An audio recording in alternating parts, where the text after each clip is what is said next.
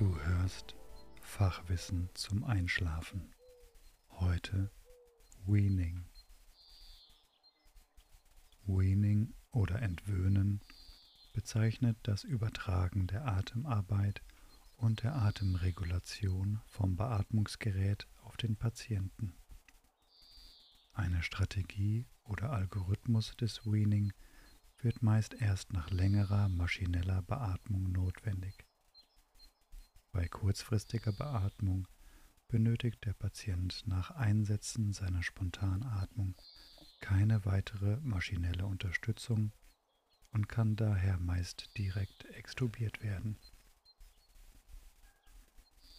Klassisch geschieht das Weaning in aller Regel in mehreren Schritten. Zunächst wird der Patient kontrolliert maschinell beatmet. Bei aufkommender Patientenaktivität ist die nächste Stufe die progrediente Unterstützung der Spontanatmung. Dabei wird die erforderliche maschinelle Assistenz den jeweiligen respiratorischen Möglichkeiten des Patienten angepasst. Das Weaning ist abgeschlossen, wenn der Patient ohne maschinelle Unterstützung spontan atmet und darunter keine Zeichen einer respiratorischen Erschöpfung zeigt. Neben pulmonalen Faktoren und der Kapazität der Atem- und Atemhilfsmuskulatur spielen beatmungssystemabhängige Faktoren und extrapulmonale Organfunktion sowie die Psyche des Patienten eine wesentliche Rolle bei der Entwöhnung. Grundsätzlich kann der Patient durch eine diskontinuierliche bzw. kontinuierliche Methode vom Beatmungsgerät entwöhnt werden. Das diskontinuierliche Weaning besteht aus intermittierenden Phasen von kontrollierter Beatmung und unterstützter bzw. reiner Spontanatmung. Im Rahmen zunehmender Entwöhnung wird die Höhe der Assistenz reduziert und deren Zeit verlängert.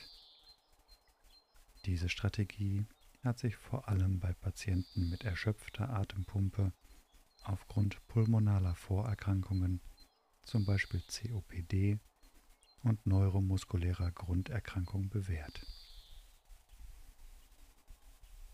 Beim kontinuierlichen Weaning wird ein allmählicher Übergang von der kontrollierten Beatmung über ein unterstützendes Verfahren bis hin zur reinen Spontanatmung durchgeführt.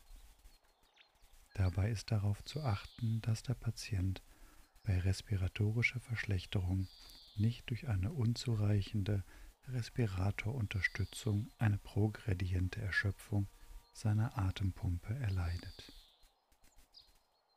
Eine Überlegenheit einzelner Methoden und Beatmungsmodi zum Weaning konnte bisher nicht durch relevante Studien nachgewiesen werden.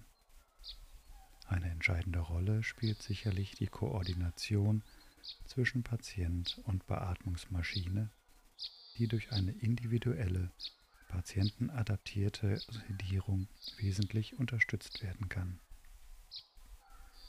In prospektiven Studien konnte sowohl durch die Einführung eines Protokolls zum Weaning als auch durch Sedierungsstandards die Entwöhnungszeit vom Respirator verkürzt werden.